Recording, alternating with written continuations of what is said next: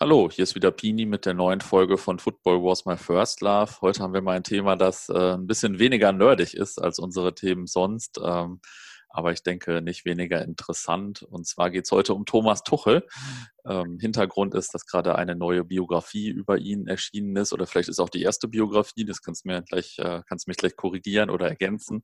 Ähm, ja, mir ist nämlich dann einer der Autoren mehr oder weniger zufällig so vor die Flinte gelaufen und wir haben direkt einen Podcast vereinbart. Ähm, ja, Daniel, sag erstmal vielleicht ein paar Sätze zu dir, bevor wir auf Thomas Tuchel zu sprechen kommen.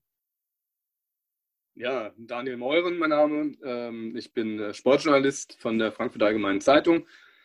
Habe auch für die FAZ, aber auch schon vorher in meiner Tätigkeit als freier Journalist äh, lange über Mainz zu 5 ähm, schon berichtet und ähm, bin dadurch quasi äh, Thomas Tuchel von seinen ersten Tagen in Mainz an begegnet. habe die ganze Zeit in Mainz von ihm mitgemacht, die ich für sehr prägend fand, sowohl für den Club als auch für ihn als Trainer. Und ähm, das war eigentlich quasi die Initialzündung dafür zu sagen, ähm, jetzt sollte man so ein Buch mal schreiben. Mhm. Okay, das heißt, äh, wann hast du damit angefangen, dich damit, äh, also mit dem Buch zu befassen? Ja, das kann man jetzt dann ganz empathisch sagen, eigentlich vor zehn Jahren, als Thomas mal anfing. Nein, ähm, irgendwie, ähm, sagen wir, am, am, Tag, als damals die merkwürdige Trennung in Mainz war, ähm, da war das eigentlich so, wenn, wenn ich in den Tagen darauf äh, musste ich einen Artikel schreiben, der eigentlich mal Revue kapitulieren lässt, wie es dazu kam, zu so einer mhm. merkwürdigen Entwicklung, dass ein Trainer ja, das so eskalieren lässt oder die, dass der Verein diese Situation so eskalieren lässt, dass ein Trainer quasi nach dem äh, größten Erfolg der Vereinsgeschichte quasi oder fast dem größten Erfolg in die Qualifikation für Europa League ähm, quasi, dass das alles in den Hintergrund gerät, weil der Trainer scheinbar eigenmächtig sagt, er hört auf. Mhm. Ähm, und da wäre es mir leichter gefallen, an einem Tag ein halbes Buch zu schreiben, als ähm, einen Artikel in dieser mhm. kondensierten Form. Und ähm, entsprechend habe ich mir da schon damals Notizen gemacht, um einfach Dinge nochmal in Erinnerung zu haben. Also da mhm. war das schon der Startschuss. Irgendwann mache ich das mal in einem Buch. Und ähm, jetzt wirklich da, daran gearbeitet, das kann man immer schwer sagen, wie viel Zeit, so viel Zeit war das gar nicht, weil mir unglaublich viel noch wirklich präsent war. Hm. Die Gespräche mit vielen Zeitzeugen halt relativ einfach sind, weil sie noch hier in Mainz sind. Ja. Ähm, und ähm, wie gesagt, die Mainzer Zeit ist eigentlich das Fundament dessen, weil man da ihn als Trainer arbeiten sah. Das ist ja mhm. heutzutage kaum noch möglich. Ähm, auch schon in Dortmund ja sehr, sehr viel verschlossener alles. Ja. Ähm, natürlich haben wir auch Gesprächspartner in den weiteren Stationen, aber das, äh, das Gros liegt dann schon in der, in der Beobachtung aus der Mainzer Zeit und das äh, fiel mir relativ leicht, das wieder aufzuschreiben. Ja, ähm, wie kann ich mir das überhaupt äh, vorstellen? So ein, äh, wie schreibt man so ein Buch? Also, ähm, hab, ich weiß nicht, spricht man mit 200 Leuten dafür oder mit 20 oder schreibt man einfach so auf, was man im Kopf hat? wie, wie läuft das so?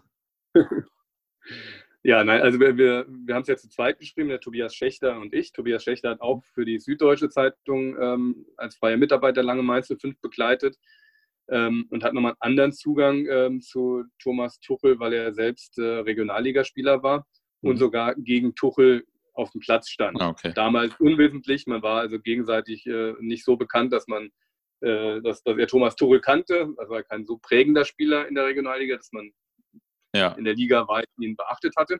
Aber das fiel ihm später auf. Ähm, und Tobias hat dann also auch aus Spielerzeiten halt ehemalige Mitspieler, hat er sehr gute Kontakte, die sich dann erschlossen haben ähm, das sind da schon mal die Quellen. Spieler, ehemalige Trainer, ja. Ja, Trainer, Förderer von Tuchel, ja. Ähm, und bei uns, und dann waren es natürlich in Mainz und in äh, Dortmund äh, Spieler, ehemalige Spieler, Entdecker wie Christian Heidel ist natürlich ein ganz wichtiger ähm, mhm. Kronzeuge, ohne den so ein Buch gar nicht zu schreiben wäre. Aber auch Volker Kersting, der Nachwuchsleiter in Mainz, den entdeckt hat. In Dortmund stießen wir dann doch eher auf eine Mauer des Schweigens, äh, sagen wir mal. Da war es dann schwierig, äh, mhm. Spieler ähm, zu zitierfähigen Aussagen zu bringen. Wir haben schon den einen oder anderen ähm, Zeitzeugen auch äh, gesprochen. Ähm, aber letztlich zitieren lassen sich nicht sehr viele, so viel kann ich ja. verraten. Aber Roman Weidenfeller ist zum Beispiel einer, der schon ein paar sehr, sehr gute, sehr auch sehr reflektiert einschätzende Worte sagt, die mich auch sehr beeindruckt haben, muss ich sagen. Okay, ja, wir, wir, gehen die Station gleich mal durch. Ähm, aber habt ihr denn auch äh, mit Thomas Tuchel selbst für das Buch gesprochen nochmal? Oder also ist er irgendwie in, involviert oder so? Ähm, also wir haben zweimal kurz mit ihm sprechen können, die Tobias äh, und ich jeweils nach Spielen. in Frankreich ähm, und in Metz bei einem Spiel vergangenes Jahr. Im August habe ich ihn dann noch angesprochen, ob es nicht doch schön wäre, wenn man am Ende des Buches äh, vielleicht ein ausführliches Interview mit ihm führen könnte. Mhm. Thomas Tohl kann sehr gute Interviews geben, er gibt sie nur nie, sehr, auch sehr tiefgehende. Ähm, und dann war er im ersten Moment eigentlich auch ganz angetan von der Idee. Dann kam allerdings drei Wochen später dann doch die Absage. Mhm. Man kann jetzt nur ähm, spekulieren. Ich will gar nicht zu weit spekulieren, was eigentlich dazu führt. Ich vermute, es liegt aber dann doch letztlich in der äh, Endphase in Dortmund äh, begründet, dass mhm. beide Seiten mehr oder minder, äh, ich glaube nicht, dass abgesprochen, aber beide Seiten sich relativ klar sind, äh, dass man besser nicht mehr viel redet und ja. dass das alles momentan auch alles, was Tuchel sonst für so ein Buch an Fragen ähm, bearbeiten könnte. Äh, da denke ich einfach mal, dass er, dass das der Grund für die Zurückhaltung war. Na, okay. Ähm, ja, wir können vielleicht erst. Ist aber für uns als Autoren, wenn ich das noch einfügen darf, gar mhm. nicht so unangenehm. Also für ein journalistisches Buch ist es manchmal auch ähm, angenehmer, wenn man den Protagonisten eben nicht sozusagen im Boot hat. Ja? Und ähm, ich fühle mich eigentlich am Ende ganz wohl mit dem Buch. Also es wäre jetzt problematischer gewesen, wenn wir dieses Interview geführt hätten, hätten wir natürlich Tuchel womöglich das Manuskript zur Verfügung gestellt, wenn er es gewollt hätte. Dann wäre man so in der Not gewesen, dass man alles äh, Kritische dann vielleicht äh, von ihm relativiert bekommt und ähm, dann in so einer äh, Geben-Nehmen-Situation ist. Die haben wir in der Form nicht.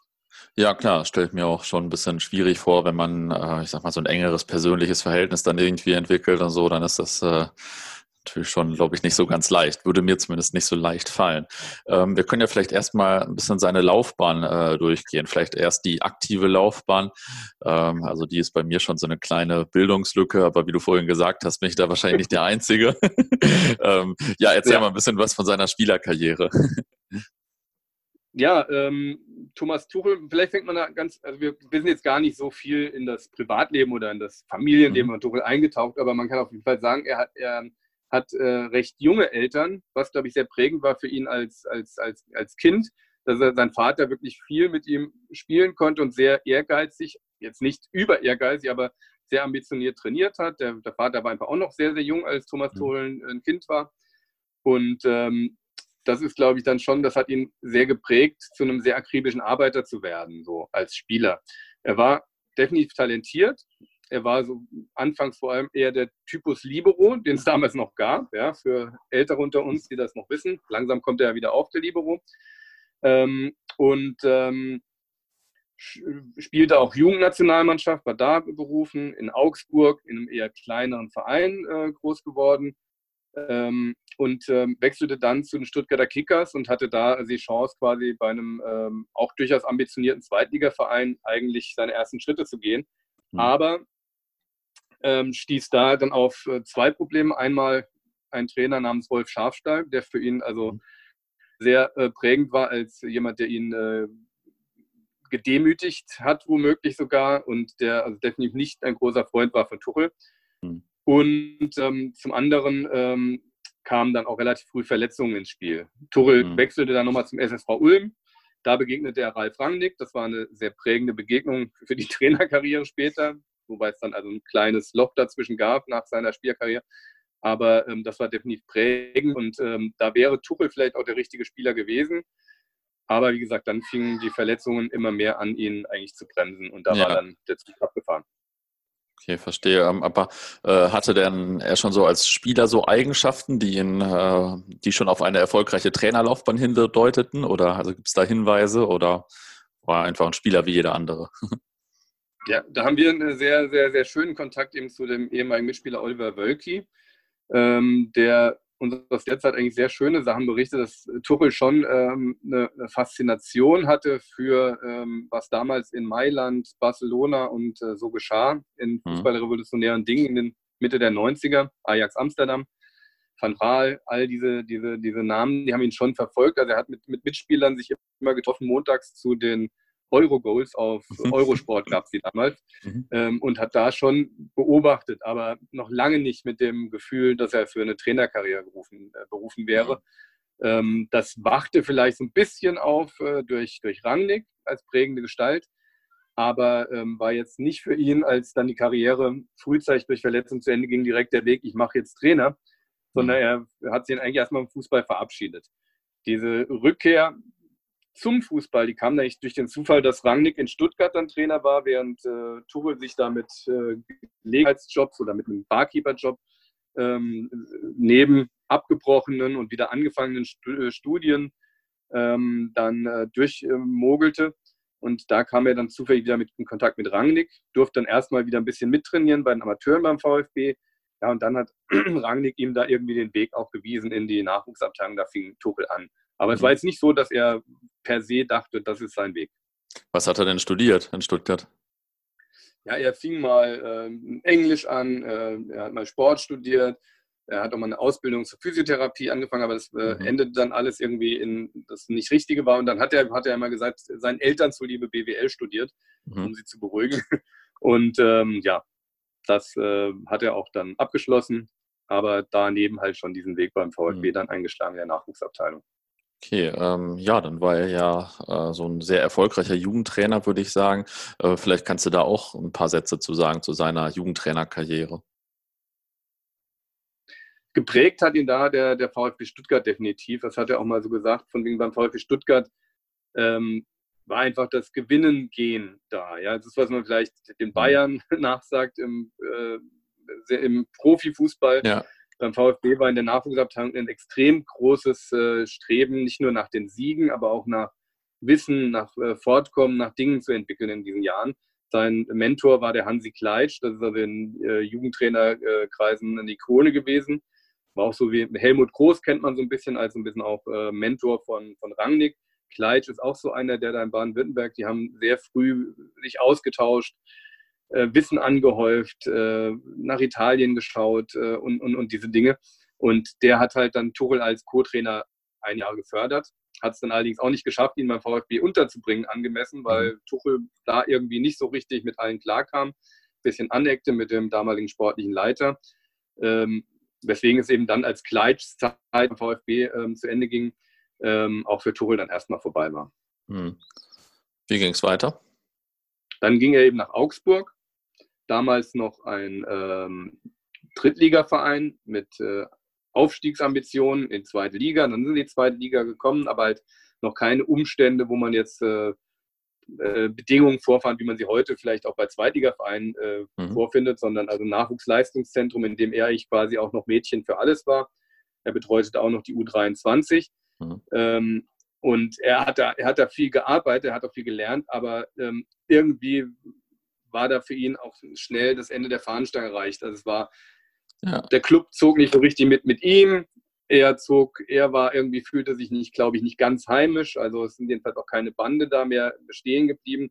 Und das endete dann eigentlich so, dass beide Seiten, also er, er behauptete immer, dass er eigentlich quasi da auch nicht mehr weitermachen wollte, aber andersrum ist auch der FC Augsburg, glaube ich, nicht so erpicht gewesen, ihn weiter mhm. zu verpflichten, weil, weil er ihnen wahrscheinlich auch einfach zu fordernd, zu, zu ähm, fortschrittlich war.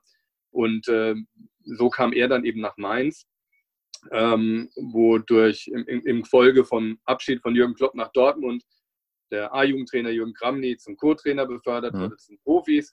Dann war der Platz frei und ähm, das war dann quasi der Einstieg in Mainz durch eben seinen Entdecker in Mainz, den Volker Kersting, den Nachwuchszentrumsleiter.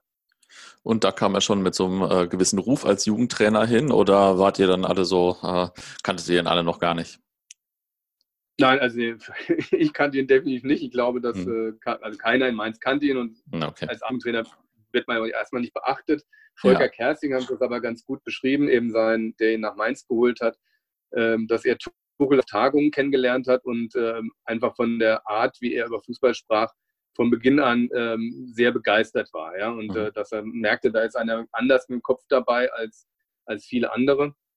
Und ja, und so machte sich das auch in, in Mainz vom ersten Tag an äh, eigentlich bemerkbar. Also auch die A-Jugendspieler von damals, wenn man mit denen spricht, die erinnern sich an, an, an Trainingslager, wo sie freiwillig bis abends, bis dunkel wurde, am Platz gestanden sind, weil einfach alles so spannend war. Ja? Mhm. Es war einfach alles neu, es war ähm, sehr professionell, es war sehr akribisch, sehr kreativ. Also diese Trainingsarbeit, die ähm, Tuchel, glaube ich, bis heute auszeichnet, ähm, die lag damals schon, es war, lag damals schon vor, diese Freude daran, Trainingsspiele zu entwickeln. Ja?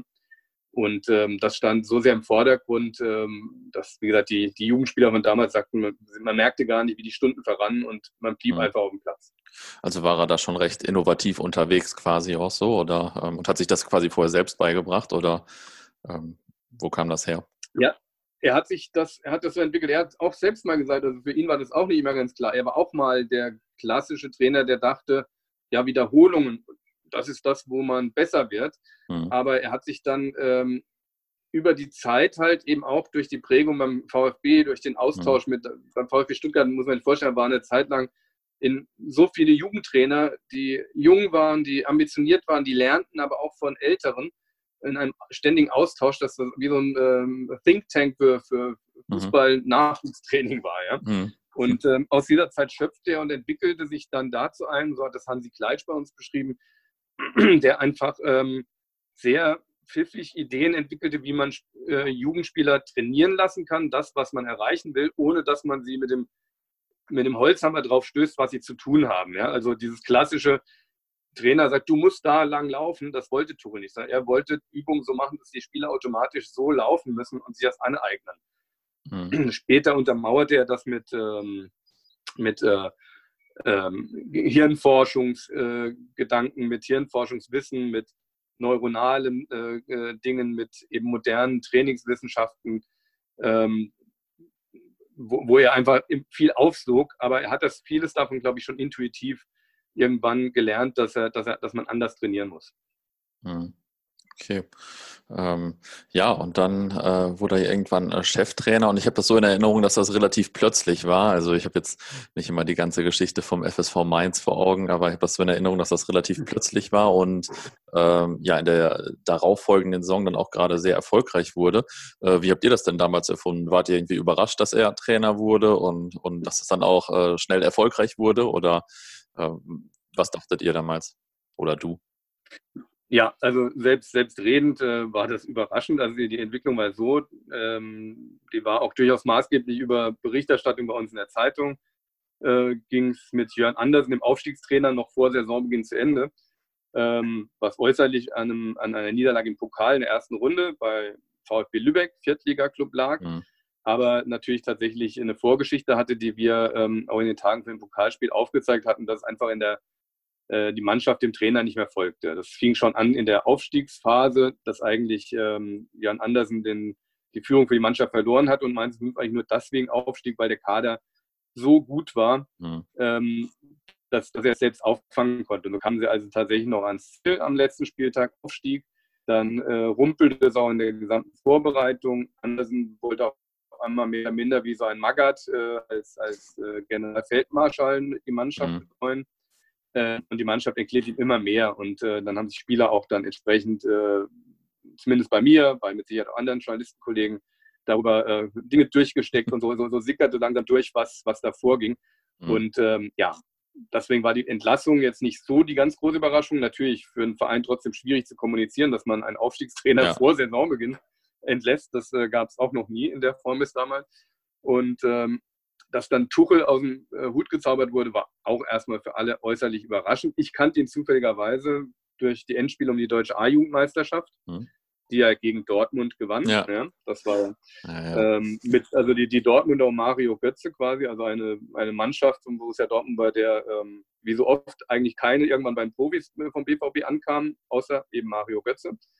Aber ähm, die gesamte Elf hat irgendwann mal sehr hochklassig Profifußball gespielt. Also da waren äh, Ginczek ist dabei gewesen, ähm, ein sehr talentierter Deutsch-Türke, ähm, dessen Name mir gerade nicht einfällt, der auch ähm, höherklassig gespielt hat. Marcel Hornschuh. Also wirklich, wenn man die elf durchgeht, sind, glaube ich, ja. alle mal sehr, sehr gut gewesen. Jürgen Klopp sagt auch nach dem Endspiel, Klopp war halt als in Mainz damals auch noch ähm, mit Zweitwohnsitz wohnhafter und in der Sommerpause dort residierender ähm, Trainer vom BVB natürlich auch in Mainz im Stadion und er sagt zu Heide den legendären Satz, ja, äh, da haben, äh, da hat die bessere, besser gecoachte Mannschaft äh, gegen zehn bessere Einzelspieler gespielt. Also der einzige, mhm. dem Klopp attestierte, dass er bei Dortmund eine Rolle hätte spielen können, individuell war André Schürle, der bei Mainz mhm. dabei war. Und ähm, ja, und äh, das war halt quasi das erste große Lob für diesen Trainer äh, mhm. Thomas Tuchel, weil an ihm lag das, dass er diese Mannschaft äh, ja. so formte. Ähm, von daher merkte ich schon, das ist ein sehr ungewöhnlicher Trainer, aber er kam mir sehr nerdig, sehr studentisch vor und ich hatte jetzt dann, also mich überrascht es nicht dann, dass als der Name auftaucht, okay, hat eine gewisse Logik, aber dass das dann klappen würde, war ich jetzt nicht von Anfang an so überzeugt. Ja. Mhm. Aber ähm, es hat geklappt, weil äh, Tuchel es geschafft hat, eigentlich seinen Stil einfach zu übertragen auf die Profimannschaft und diese ihm sehr, sehr schnell äh, Gefolgschaft leistete, weil die Profis merkten, okay, da, da, da, kommt jetzt kein Jugendtrainer, sondern einer, der seit zehn Jahren seinen Beruf gelernt hat. Hm. Ja, denkt man ja erstmal überraschend, also dass das äh, vielleicht ein bisschen schwierig wäre. Ähm, wie, wie liefen dann die nächsten Jahre weiter? Wie hast du ihn so als Trainer wahrgenommen?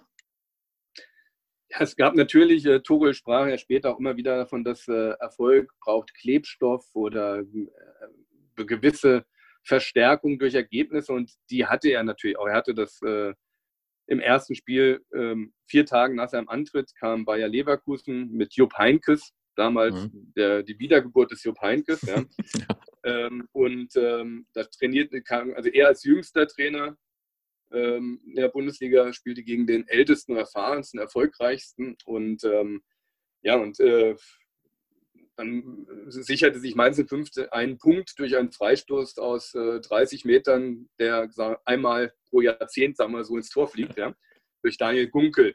Dieses Tor war natürlich dann schon mal eine Verstärkung für Tuchel. Dann spielten sie das zweite Spiel auch unentschieden. Im dritten Spiel kam Bayern München und Mainz 5 schlägt Bayern München. Also mhm. keine vier Wochen, nachdem er quasi in der Nacht- und Nebelaktion Trainer wurde, besiegt man Bayern München mit Van Raal. Ja, das war ähm, natürlich äh, eine, eine, ein, ein, Beginn, der, der, der alles ebnet. Damit war das Vertrauen der Spieler da und das mhm. war das Wichtigste. Also, dass er tatsächlich mit seiner Trainingsmethodik die, die Spieler schnell im Boot hatte und ähm, ja, für, für sich gewann. Da waren also Andreas Iwanschitz, Österreicher Nationalspieler, damals der, der Topspieler in Mainz, äh, berichtet das auch in dem Buch sehr eindringlich.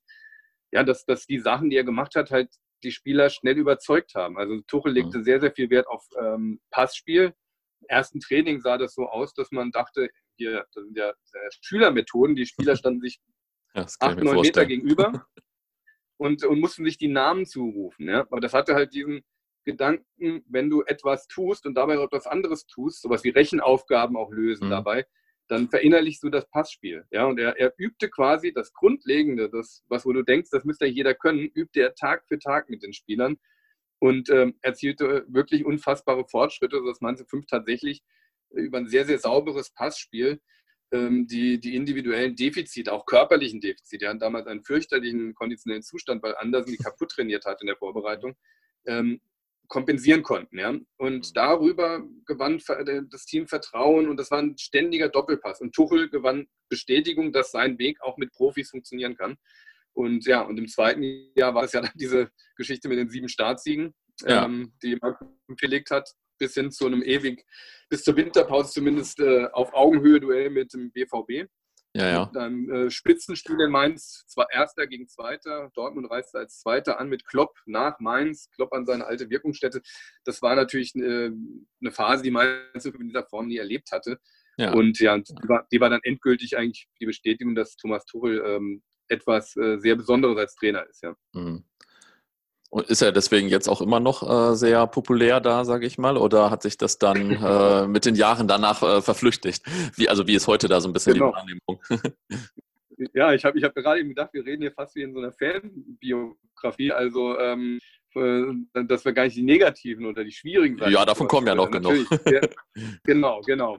Das ist jetzt genau die richtige Frage zur richtigen Zeit. Ich muss dich loben, weil ähm, in Mainz gibt es ja nun mal diese zwei Trainer, die ihr in Dortmund ja auch ein bisschen kennt. Mhm. Ähm, Jürgen Klopp, der geliebte Jürgen Klopp, der ähm, bei jeder Rührung freuen sie sich in Mainz, wenn, wenn selbst wenn Klopp mit äh, Liverpool oder mit dem BVB nach Mainz kam und Mainz 5-0 weggehauen hätte, hätten mhm. die Leute Jürgen Klopp verehrt und wären ihm nicht böse. Ja?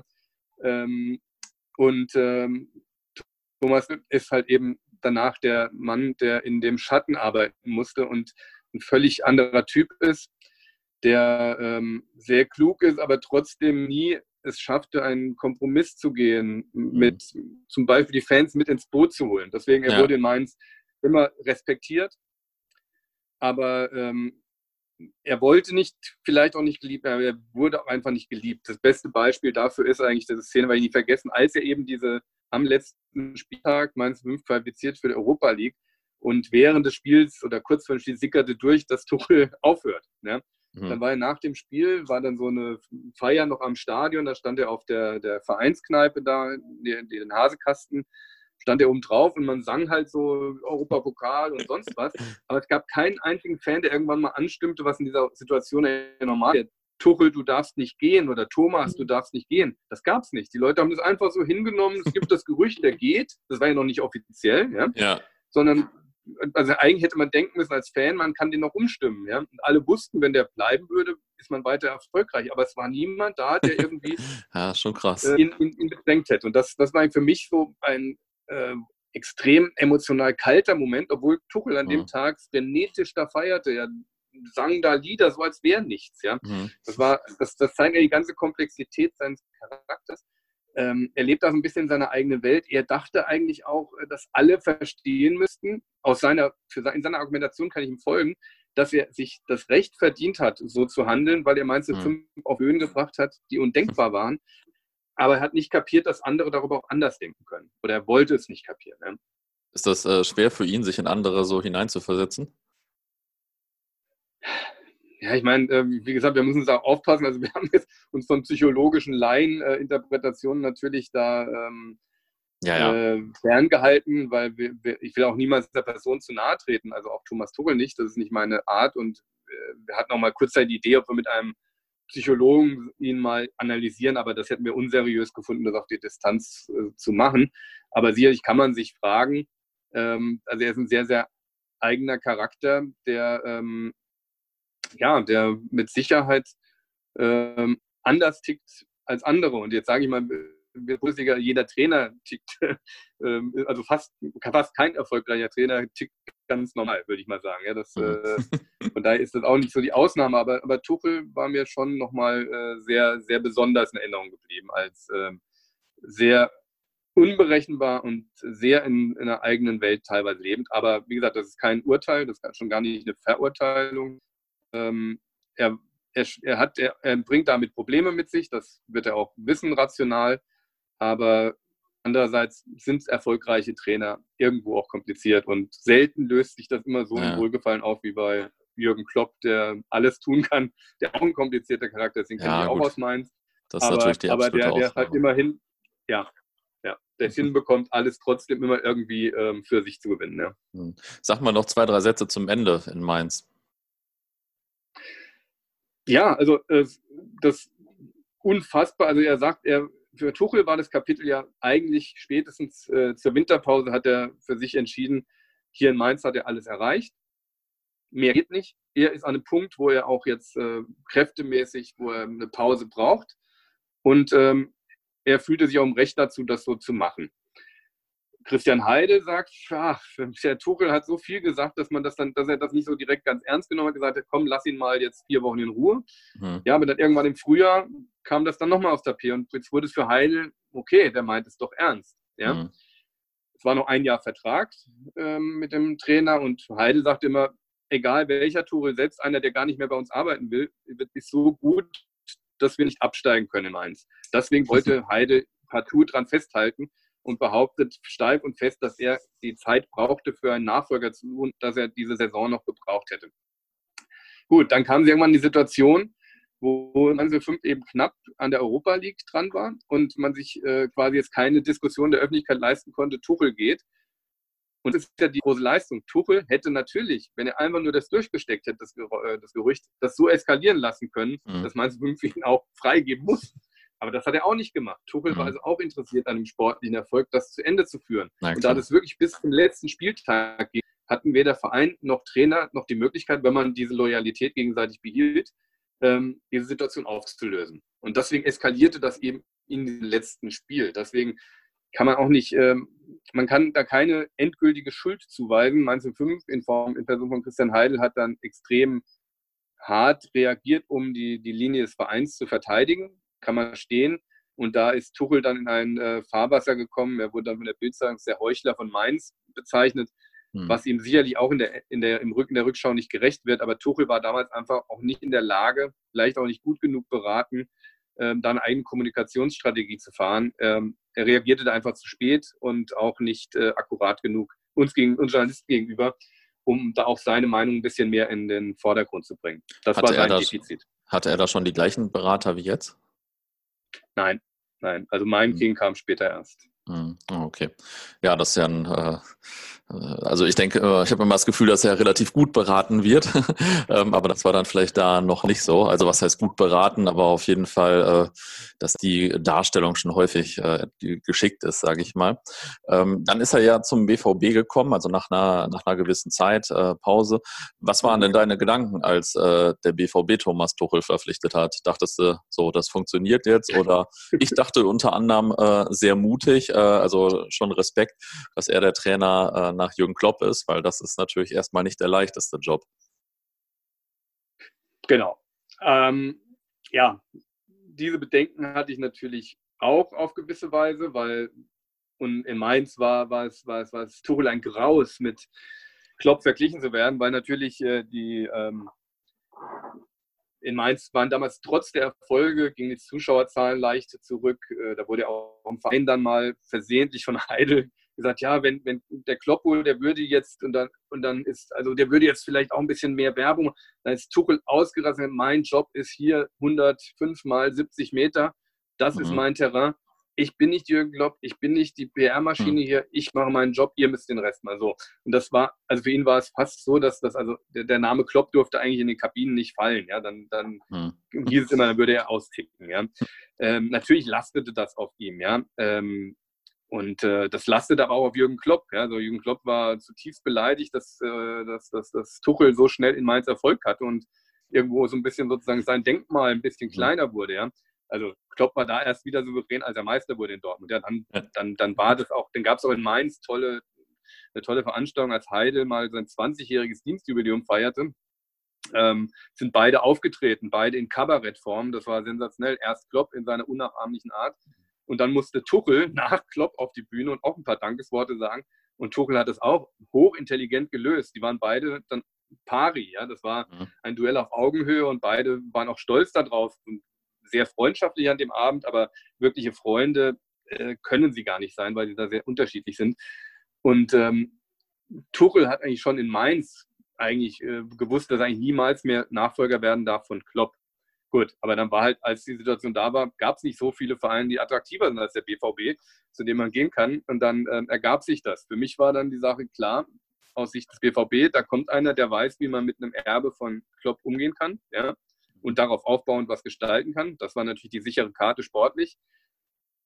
Ja, aber das, das Thema Nachfolge von Klopp ist natürlich dann vermutlich von niemandem wirklich gut ähm, geregelt worden. Vielleicht kann man das auch nicht endgültig gut regeln.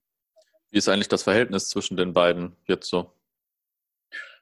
Ich würde mal sagen, da muss man sich nur damals das Spiel Liverpool-Dortmund in Erinnerung rufen, wie mhm. da ein Jürgen Klopp mit, äh, glaube ich, äh, sehr animalischer, ähm, animalischem Auftreten an der Seitenlinie äh, nicht nur versuchte, den BVB zu beeindrucken, sondern auch seinen Trainerkollegen. Ja, und mhm. wie er dann das Spiel nach 1 zu 3 in 4 zu 3 mit Liverpool umbruch ich glaube, dass da ähm, klarer als mit allen Worten, natürlich reden sie freundlich über sich, aber ähm, Aki Watzke hat das in seinem ähm, Buch ja auch angesprochen.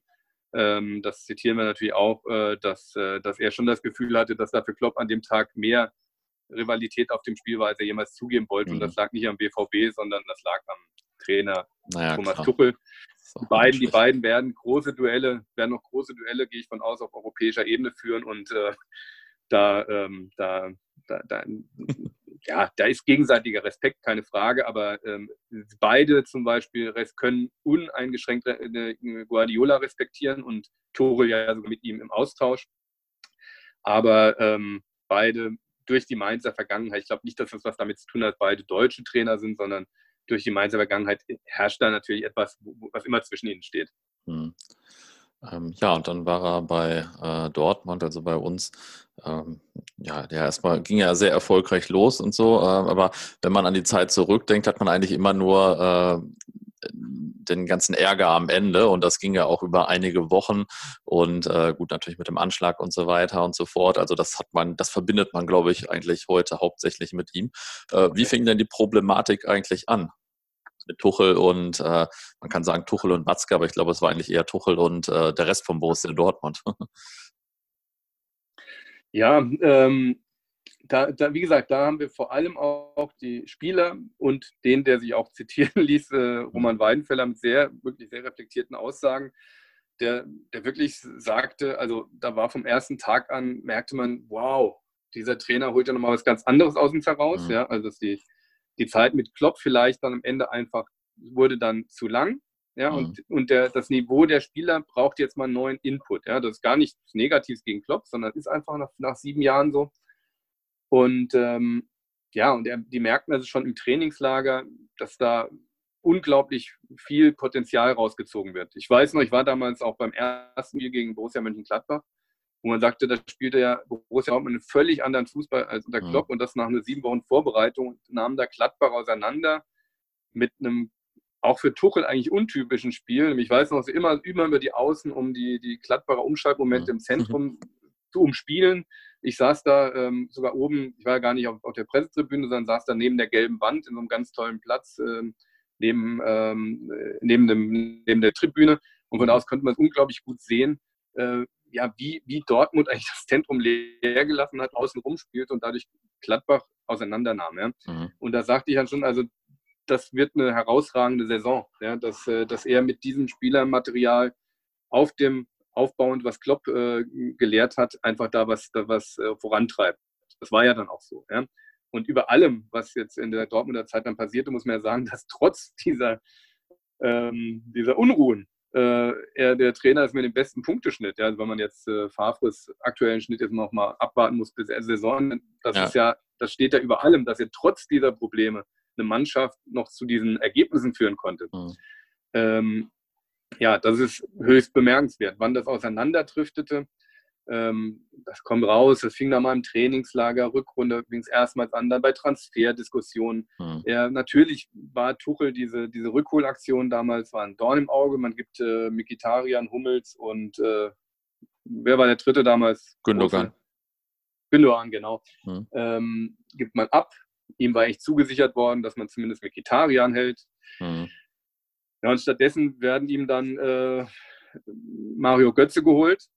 Den Tuchel, Tuchel hat nichts persönlich gegen Mario Götze, er schätzt den, aber er, er hat halt, das wissen wir aus guter Quelle, halt klar die Daten analysiert und gesagt, der Kerl ist nicht fit, ja, aus welchen mhm. Gründen auch immer. Ja, was er später dann herausgestellt hatte mit der Krankheit, ja. Ähm, und ja, und da wurde halt vom Club über, über ihn hinweg äh, gehandelt.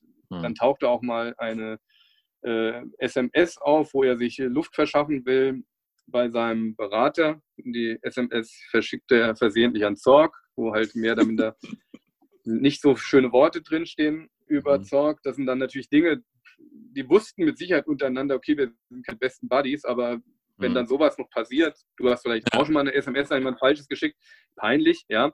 Aber letztlich müsste man sagen, im Profigeschäft muss man drüber stehen. Das haben sie auch irgendwie hinbekommen. Also Zorg hat dann nicht, er hätte ja auch die Frage stellen müssen, er oder ich, hat er aber auch nicht. Das ist ja auch ein professionelles Verhalten, wie es sich gehört. Mhm. Und ähm, ja, aber trotzdem wurden die Gräben natürlich immer tiefer. Ja? Und ähm, ja, ob das ohne Anschlag zu retten gewesen wäre, ist völlige reine Spekulation. Und äh, dieser Anschlag ist ja immer eine Ausnahmesituation, wo man, glaube ich, auch im Rückblick niemandem Schuld geben kann, äh, so haben wir es zumindest bewertet, für Äußerungen, die man da vielleicht getätigt hat, ob das Watzke war, der unglückliche Äußerungen tätigte, ob es Tuchel war, Entscheidungen, die getroffen wurden.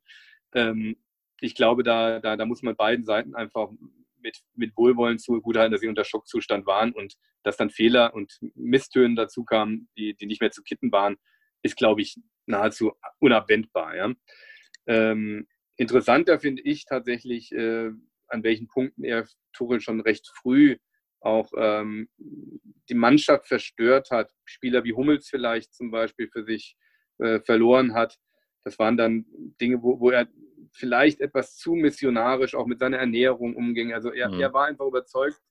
Ähm, bei Hummels geht es, glaube ich, darum, dass Tuchel sehr überzeugt war, Junge, wenn du dich besser ernährst, eins, zwei, drei Kilo abnimmst, äh, noch einen Tick fitter bist, dann bist du Weltklasse. Und äh, Hummels sagte halt für sich wahrscheinlich, ich bin Weltmeister, was willst du? Ja? Ja. Jetzt mal sehr salopp gesagt. Und ähm, diese Diskrepanz, ja, Spieler, in Mainz hat er alle Spieler wussten, hier sind wir so gut, werden wir nirgendwo anders. Äh, das ist der absolute Top, was wir jemals erreichen können unter diesem Trainer. Hm. In Dortmund hatte er dann erstmals Kontakt eben mit Weltmeistern, mit Stars. Ja, ähm, und äh, ich glaube, dass äh, da hat er wahrscheinlich bei einigen nicht die, die, die, die, richtige Ansprache gefunden. Aber auch da ist Roman Weidenfeller ein ganz toller Zeuge, der halt eben auch Weltmeister dann natürlich auf Nummer zwei zurückgesetzt, ja, von ähm, durch Birki, der also durchaus auch schlecht zu Tuchel hätte sprechen können oder der hätte resignieren können oder den Verein verlassen mhm. können, der es aber nicht tut. Und der, ähm, ja, ähm, also ich muss sagen, Weinfeller finde ich ganz toll, wie er da im Buch auch spricht und sehr reflektiert über die Fehler, die entstanden sind, aber eben auch ähm, äh, was, was gut lief, ja. Mhm. Ähm, Nochmal zu dem Anschlag. Also erstmal gebe ich dir recht, dass das äh, ja, das ist schon sehr, sehr, sehr leicht in einem Internetforum oder so darüber zu urteilen, wenn man äh, da nie ja. in der Situation war. Und da ist natürlich leicht zu schreiben, Watzke hätte das machen müssen, Tuchel dies und so weiter und so fort. Ähm, aber stimmt das denn, äh, also jetzt einfach, ob die Quelle richtig ist, ähm, äh, was Pitt Gottschalk da in seinem Buch geschrieben hat, dass er irgendwie, dass Tuchel sich beschwert hat, dass, äh, dass er mit den Weicheiern die Bayern schlagen soll? Oder ist das, äh, ist das einfach gar nicht korrekt? Also wir haben keinerlei Beleg dafür. Wir haben also eher von Spielern, die sagen, völlig undenkbar, dass das gesagt wurde. Es gibt aber auch die gegenteilige Version, dass es eher in andere Richtung aus verantwortlichen Seite ähm, so gefallen sein soll. Also die, die, das ist eine reine Geschichte, die, die, die nicht bestätigbar ist.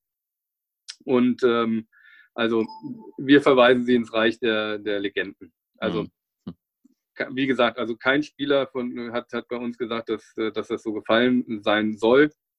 Und wie gesagt, wir sind dann irgendwann tiefer Recherche darauf gestoßen, dass er sogar aus äh, in anderer Richtung gewesen sein muss, ja.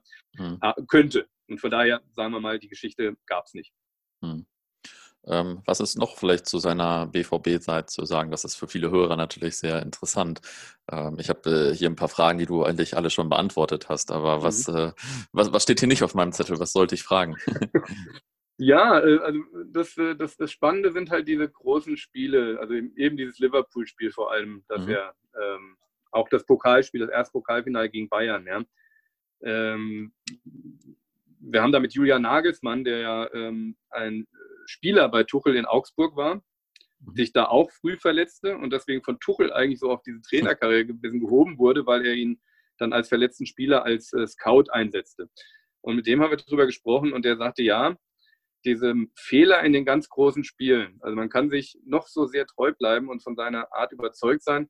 In mhm. ganz großen Spielen hätte er auch dann in gerade in seiner ersten Champions League-Saison mit Hoffenheim gemerkt, dass er auf einmal falsch, langsamer oder wie auch immer nicht adäquat reagiert, so wie er es eigentlich gewohnt ist in der Bundesliga. Und äh, diesen Lernprozess, den musste Tuchel dann Dortmund, glaube ich, auch nochmal durchmachen. Eben in diesen Spielen Liverpool, legendär, Auswechslung vor hm. 3 zu 3 war es, glaube ich. Ähm, da wechselt er ähm, Ginter ein vor einem Eckball. Ja, und Ginter läuft aufs Feld und ist noch gar nicht da, wo er beim Eckball stehen müsste, ja, weil hm. Liverpool den Eckball dann ausführt. Das ist eine Grundregel, die Tuchel wahrscheinlich in Mainz 200 Mal gepredigt hat. Niemals auswechseln, wenn der Gegner einen Eckball hat. Eigentlich, also, das macht wahrscheinlich schon ein Jugendtrainer heute nicht mehr. Ja? Ähm, und, äh, und, und wie gesagt, solche Fehler sind ihm unterlaufen ihm dann auch dann das, das Pokalfinale gegen Bayern, letztlich verloren im Elfmeterschießen. Ja? Ähm, da hatte er, immer wenn er gegen Guardiola spielte, hatte er so ein bisschen das Gefühl, er müsse sich besonders beweisen, seinem mhm. großen Vorbild gegenüber. Und da neigte er dazu zu überdrehen. Ähm, Elfmeterschießen waren dann auch, glaube ich, die Auswahl der Elfmeterschützen.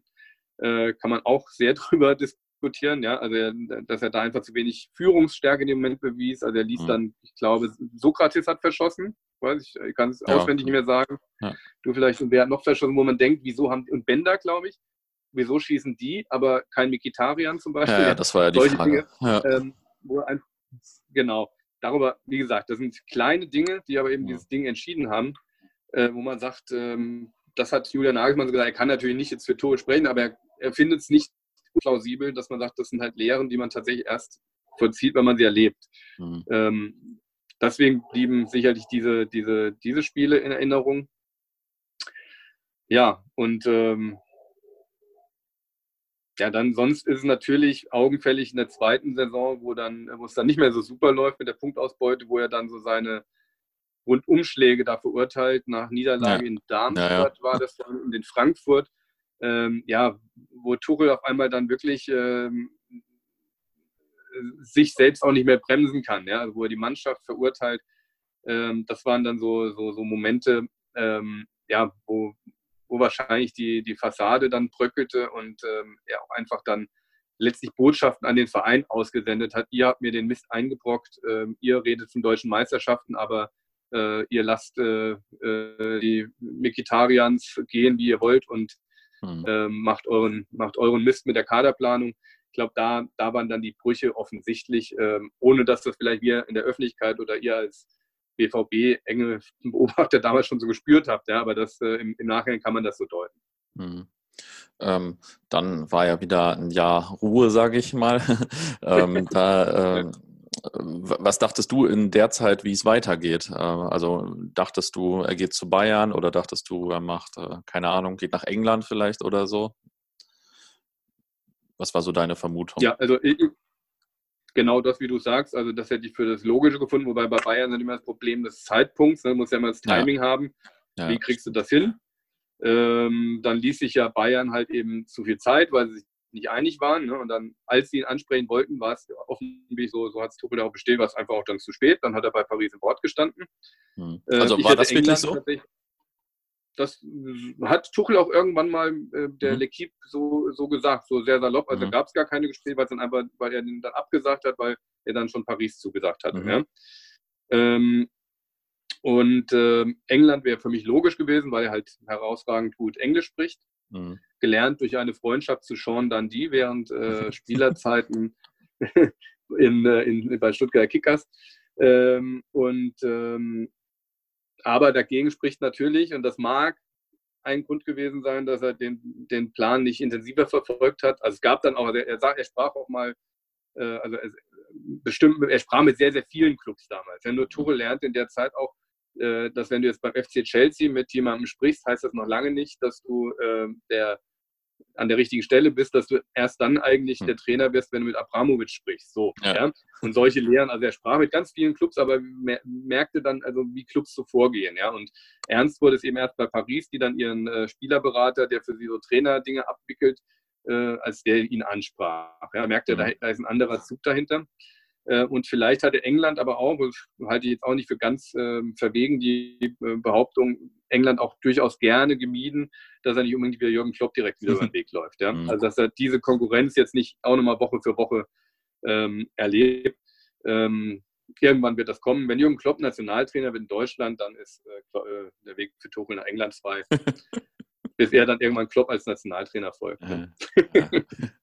ähm, also ich habe das äh, ein bisschen so wahrgenommen, aber das ist äh, also das ist nicht fundiert, äh, dass dieses Sabbatjahr ihn ziemlich wertvoll gemacht hat, weil dadurch, dass er ein Jahr lang verfügbar war, natürlich bei allen möglichen großen Vereinen im Gespräch war und ähm, nicht einfach direkt beim nächsten Verein unterzeichnet hat. Und gefühlt hat der äh, in der medialen Wahrnehmung ist er in dem Jahr total gewachsen. Also es ist jetzt mal rein subjektive Wahrnehmung von mir.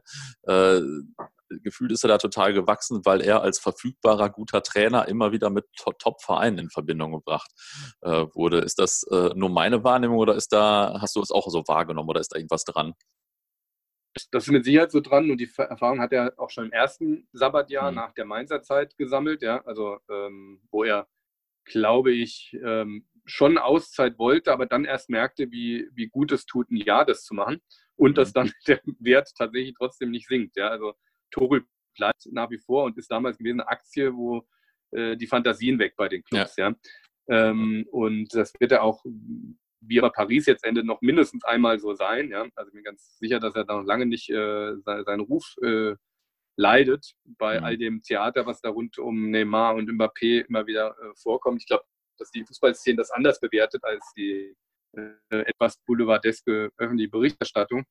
Ähm, und diese Sabbatjahre hat er jetzt auch gut genutzt. Er hat ja, wie gesagt, er sucht ja dann Gespräche und er ist, wenn, wenn er, wenn er Leuten begegnet, glaube ich, dass sie sehr schnell auch äh, von ihm eingenommen sind im Fußballerischen und dass sich dann mhm. die Vorurteile, die durch eben die Nebengeräusche in Dortmund entstanden sind, auch bei den Fußballverantwortlichen äh, schnell wieder ad acta gelegt sind, weil sie dann doch wieder denken, oh, guck mal da, da ist ja einer, der redet ganz anders über Fußball. Oh, das Risiko müssen wir eingehen. Der mag schwierig sein, aber äh, da steckt Potenzial drin. Und ähm, ja, das, diese, diese, Jahre haben ihm da mit Sicherheit, wie du das hast du richtig analysiert, im, im, im Wert gesteigert, aber auch tatsächlich äh, für ihn nochmal äh, besser gemacht, weil er mal Zeit hatte, auch Leute zu sprechen, ähm, mhm. die ihn ähm, bereichern. Leider glaube ich, dass er relativ wenig äh, in seiner Persönlichkeit in den Jahren ähm, mhm. verändert hat. Ich glaube, diesen Prozess, den muss er einfach live im Trainerberuf durchmachen. Und äh, meine Prognose, auch Jupp Heynckes hätte es in dem Alter nicht gedacht, dass das mal der Grand Seigneur des deutschen Fußballs wird, den äh, selbst wahrscheinlich Borussen-Fans noch mögen, obwohl er ja. ihm so viel kaputt gemacht hat, ähm, der, dass er diese Wertschätzung bekommt, ja, als Persönlichkeit. Also von daher, da ist noch äh, 25 Jahre Zeit für Tuchel, ähm, da kann auch noch viel passieren. So sagt es auch so ein bisschen indirekt Roman Weidenfeller, dass er ihm wünscht, auch dass er diese Entwicklung äh, macht, weil er dann auch ähm, als Trainer das umsetzen kann, was er, was ihm so verwehrt blieb. Mhm. Beispielsweise in Dortmund. Ja, also da ist sicherlich noch äh, Potenzial, sage ich mal. Ähm, wie beurteilst du denn jetzt so seine Leistung bei Paris?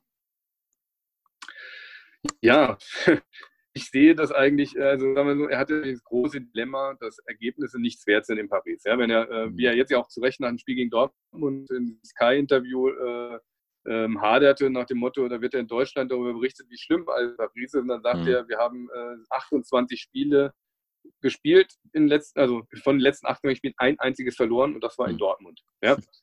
ja gut, aber dann sagt nur jeder, ja in Paris, in Frankreich, die Spiele sind noch nicht wert. ist das tatsächlich so? Ich würde schon mal sagen, dass er da auch Maßstäbe gesetzt hat. Ich meine, man muss auch erstmal, äh, wie Paris, 14, äh, die ersten 14 Spiele in der Liga in seiner ersten Saison hat er gewonnen. Äh, hat auch bislang noch keiner geschafft. Also so ganz schlecht kann er, äh, also kann er nicht sein. Auch, auch eine Mannschaft wie Paris muss man erstmal dazu bringen, dass sie Woche mhm. für Woche diese Leistung gibt.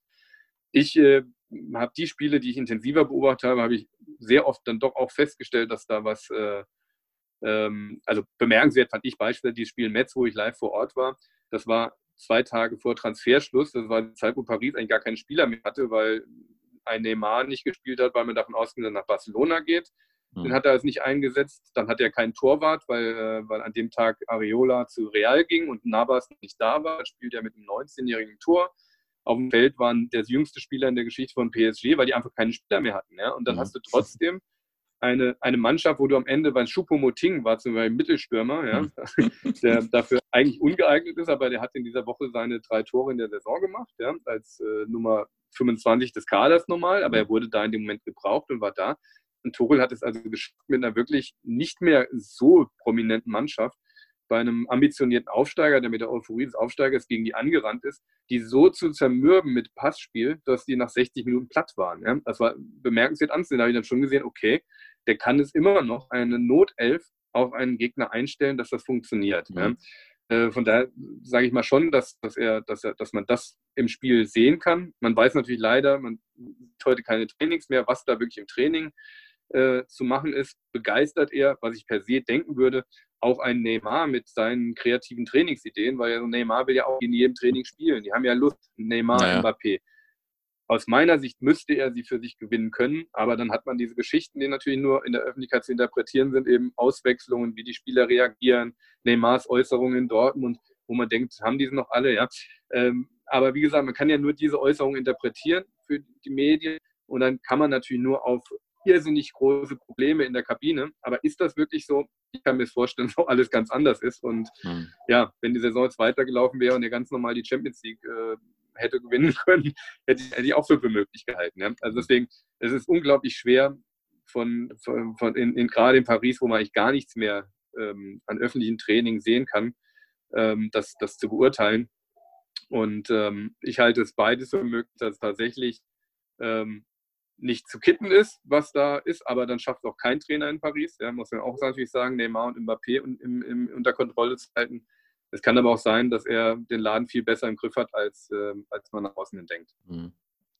Ähm, ist er denn jetzt eigentlich so deines Erachtens ein absoluter Top-Trainer, also unter den, ich weiß nicht, Top 5 oder so oder Top 10 oder wie, wie würdest du ihn so einordnen? ja, also definitiv. Also er gehört zu den äh, vier, fünf Trainern, die in Europa Fantasien wecken.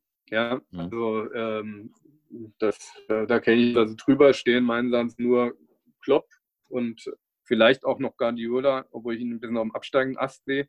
Mhm. Äh, dann wird in ein paar Jahren natürlich ein Nagelsmann in dieser Kategorie sein. Ich bin sehr gespannt auf einen Trainer in äh, Rennen, ähm, dessen Name jetzt gerade blöderweise nicht einfällt, wo ich sage, der, der ist bisher noch nicht im Fokus. Der hat mit Rennen in den letzten Jahren Pokal gewonnen, ganz kuriose Dinge gemacht, gegen Tuchel auch mehrfach gewonnen. Ja, bin ich, mhm. deswegen, dadurch bin ich aufmerksam geworden drauf. Ähm, und vielleicht noch Pochettino. Äh, ja, dann wird mit Sicherheit so ein Iniesta oder Xavi, wenn die mhm. auf der Trainer mit auftauchen, werden Fantasien wecken, aber dann ja. ähm, ist es auch schon ein sehr, sehr enger Kreis. Ja. Und da sage ich schon, dass, dass, dass Tuchel ähm, dieses Potenzial hat, mit all seinen Problemen. Aber wie gesagt, kein Top-Trainer ist unproblematisch und ähm, dass er ähm, auf jeden Fall dann noch für Furore sorgen wird. Und wie gesagt, ich, ich prognostiziere du, große Duelle mit Jürgen Klopp noch. Ja, der, mhm. der alternde Jürgen Klopp und äh, Thomas Tuchel werden sich äh, irgendwann in, in ganz großen Duellen noch begegnen. Mhm. Wie würdest du ihn denn jetzt mit äh, drei Worten beschreiben? oh. Jetzt hast du drei wieder das Problem wie bei deinem einen Zeitungsartikel, zu wenig Platz. ja, ja, ja äh, dann nehme ich doch einfach mal, wir haben, also am Ende, nach mir hätte das Buch eigentlich am besten, also wir haben natürlich mal überlegt, wie ist der Titel des Buches, ja, und vielleicht kann man über die Genese das ganz gut beschreiben. Also es gibt in, äh, in Frankreich gibt es ja auch schon eine Biografie von einem ähm, mit Pseudonym Podo Breitner, ein sehr netter Kerl, mit dem ich auch in Mainz stundenlang gesprochen hatte damals, als er seine Recherche war. Das war für mich eigentlich der letzte Anstoß, zu sagen, wenn ich dem fünf Stunden den Blog diktiere, dann kann ich das auch selbst schreiben. Und äh, dessen Buch heißt Das Rätseltuchel. Also Rätsel ist auf jeden Fall schon mal gut. Der Besessene und ähm, ja, und Nerd. Das wären mhm. so die drei Worte, die mir einfallen. Wir haben es am Ende des Buch mir nach meinem dafür jetzt einfach nur Tuchel, Punkt geheißen, ja, also Tuchel mhm. und ein Punkt dahinter. Das heißt jetzt dann auch äh, aus Gründen der Vermarktbarkeit oder so. Also es heißt einfach Thomas Tuchel jetzt, aber mhm. ich kann damit sehr gut leben, dass eben nicht noch ein Titel dazu gibt, sondern ähm, bisschen, ja, das, ist noch, das ist einfach, ja, der Name steht für sich. Jeder, der ihn kennt oder der ihn verfolgt im, Fußball, hat seine Meinung dazu und ähm, bei aller Komplexität und wie er polarisiert, ist das einfach der Name des. Ähm, vielleicht auch noch ein bisschen zum Abschluss. Was waren so seine, äh, also wenn du jetzt so sagen würdest, die drei größten Leistungen oder die drei Highlights so als Trainer und gleichzeitig auch vielleicht die drei größten Niederlagen oder größten Fehler oder so, wenn man das so sagen kann, ist natürlich mhm. sehr pauschal jetzt. Ja. Ähm, eine der größten Niederlagen war zugleich auch eine der größten Erfolge von ihm, sage ich mal. Als Mainz 5 äh, nach dieser herausragenden Saison Europa League sich qualifizierte, ähm, schied man in der Quali aus in Rumänien, Smetan Mediasch. Ein Verein, wo man eigentlich als Bundesliga-Verein definitiv nicht verlieren kann. Ja, aber die haben es hinbekommen, die Mainzer mit 40 äh, zu drei Torschüssen nachher im Elfmeterschießen tatsächlich nach beiden Duellen auszuscheiden. Ja, ähm, da konnte man natürlich sagen, also wieso hat er das nicht hinbekommen, gegen so einen Gegner ähm, das souverän nach Hause zu spielen in, in der Europa League Quali.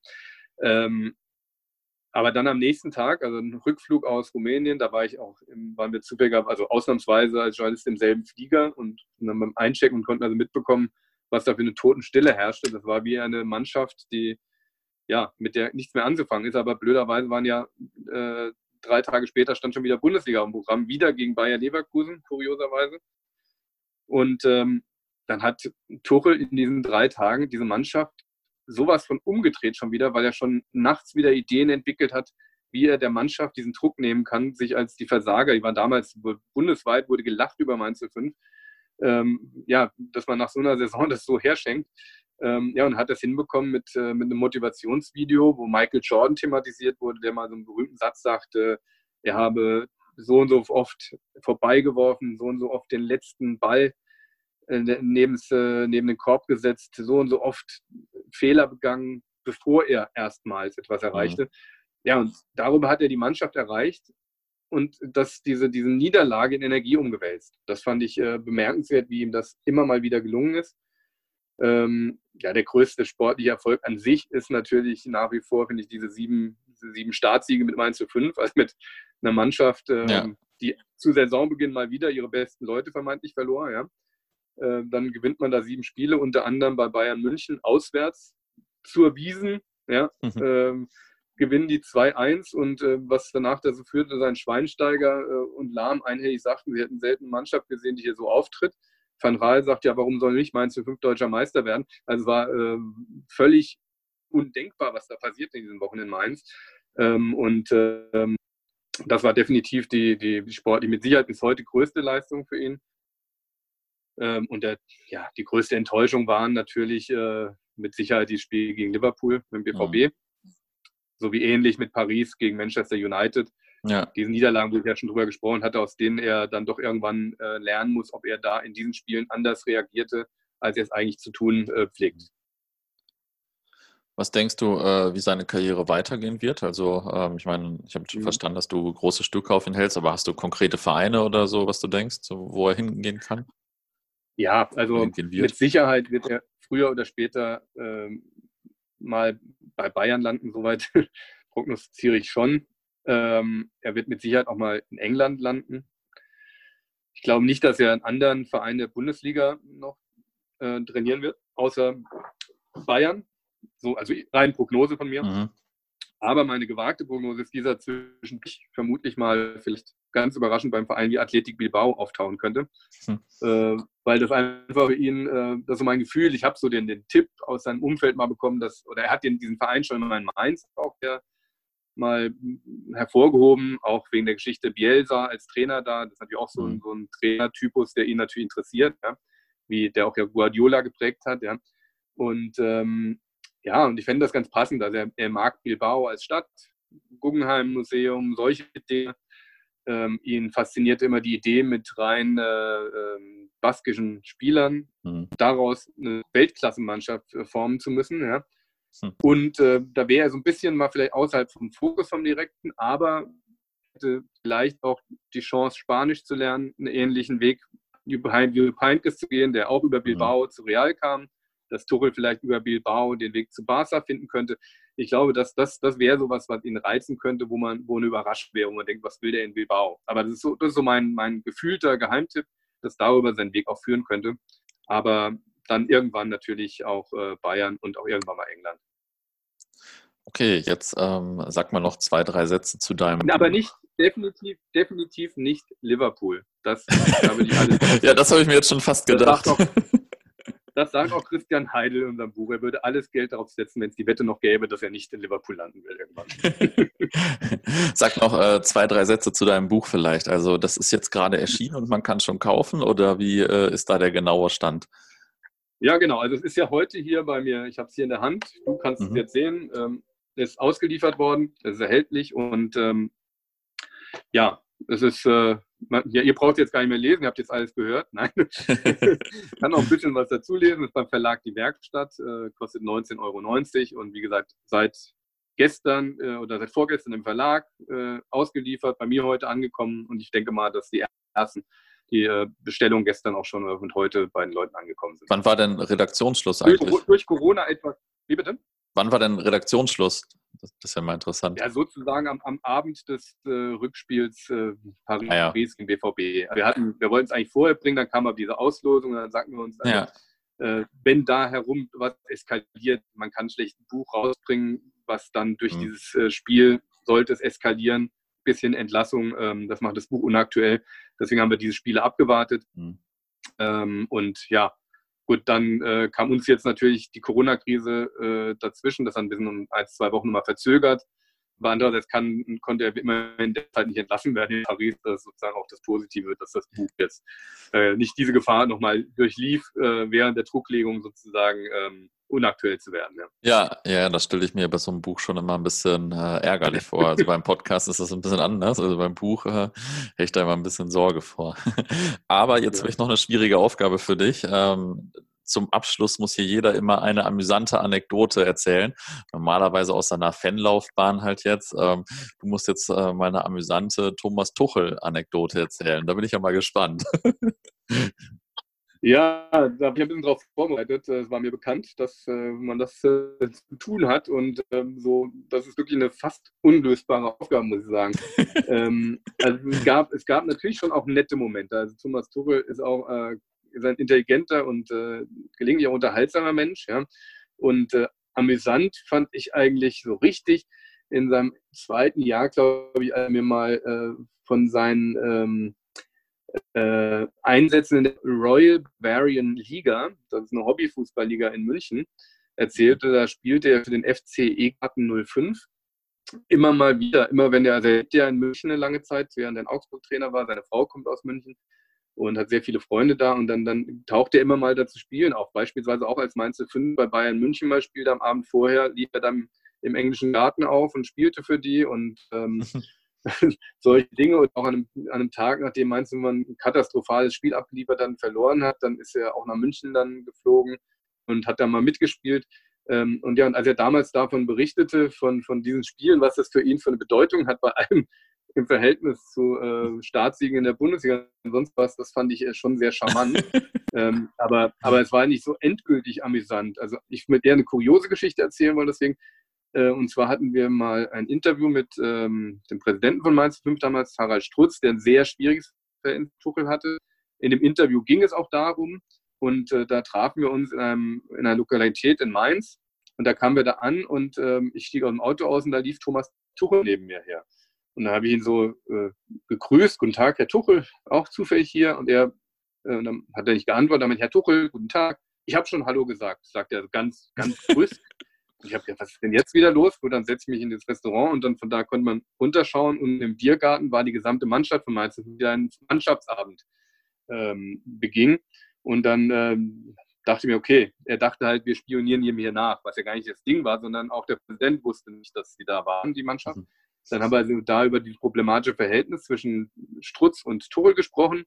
Vier Tage später, das Interview war zur Zeit erschienen, war dann so ein Presseabend im Stadion und dann kommen mir, also während Strutz in dem Interview noch erzählt, wie, oder uns am Rande des Interviews auch sagte, dass er niemals mit dem Tuchel irgendwie auch nur ansatzweise klarkommt. Im Interview äußerte er dann natürlich staatstragend Verständnis. Wir lassen unseren Trainer so, wie er ist. Ähm, er, so muss er sein, diese Freiheit geben wir ihm. Gut, dann kommen wir Arm in Arm vom Parkplatz zu diesem Treff da, diesem Presseabend. Dann habe ich dann irgendwann später Strutz gemacht, sagen wir, vor vier Tagen erzählen Sie uns, Sie können mit dem, jetzt kommen Sie abend an und meinte, ah, äh, stell dir vor, der hat mir eben gesagt, in dem Interview hätte er sich erstmals verstanden gefühlt.